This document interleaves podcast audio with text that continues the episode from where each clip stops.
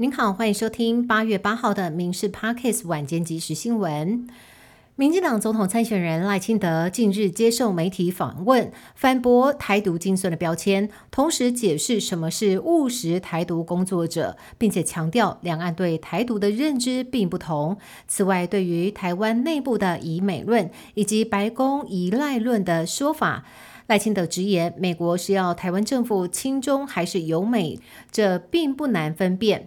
而从台独说到以美，还有依赖论，赖清德都一一说明反驳，不让有心人士继续操作。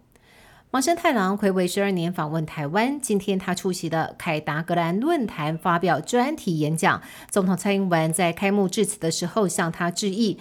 麻生太郎表示，对日本而言，确保区域和平稳定是攸关生死存亡的课题。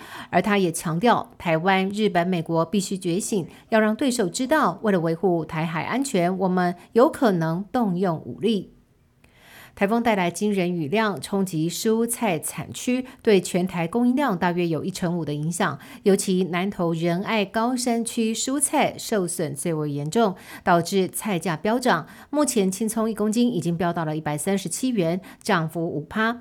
包心白菜、韭菜、菠菜也上涨。台北市市场处启动了蔬菜调节机制，从九号到十三号，透过大台北地区超市通路释出平价蔬菜，希望能够。平稳价格，减轻民众的负担。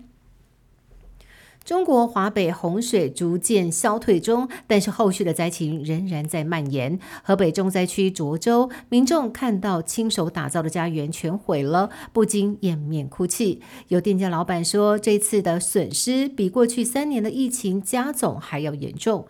另外，在河北的定兴县，灾民们跑去向县政府陈情抗议，却被特警残酷镇压。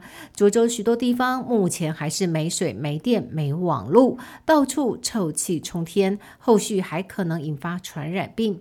北京门头沟一样是一片狼藉，道路柔肠寸断，山区不知道有多少受困村民亟待救援。台风卡努移动相当缓慢，目前还是在日本的奄美大岛附近打转，预计明天才会北上接近九州。鹿儿岛县等地忙着防台，许多民众抢买生鲜食品和手电筒等物资。而九州新干线也宣布今天下午停驶。气象厅更警告说，九州和奄美地区恐怕会出现密集降雨的现状降雨带，降下创纪录的好雨。天气越来越热，劳工在大太阳底下工作要按照相关规定，否则雇主将可能受罚。上个月，台北市有一名劳工从事吊挂作业，在太阳底下没有做降温的措施，导致热痉挛送医。对此，台北市劳动局除了针对雇主开罚三到三十万元，也强调外送员和工地劳工等。将要重点稽查。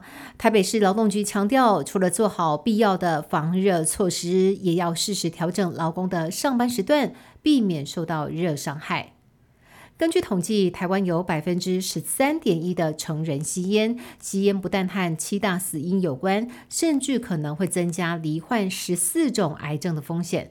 国健署呼吁，有吸烟的父亲不如在父亲节寻求戒烟专线的帮助。贾淑丽表示，不少人戒烟失败的原因就是只靠意志力。国健署提醒，透过戒烟专线的帮助，可以提高成功率，找回自己的健康。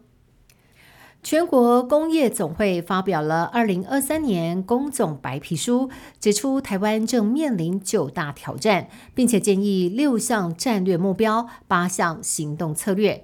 而理事长苗峰强认为，现阶段绿电发展不如预期，缺工也无解，已经向行政院提出反映，同时呢，呼吁重启两岸交流。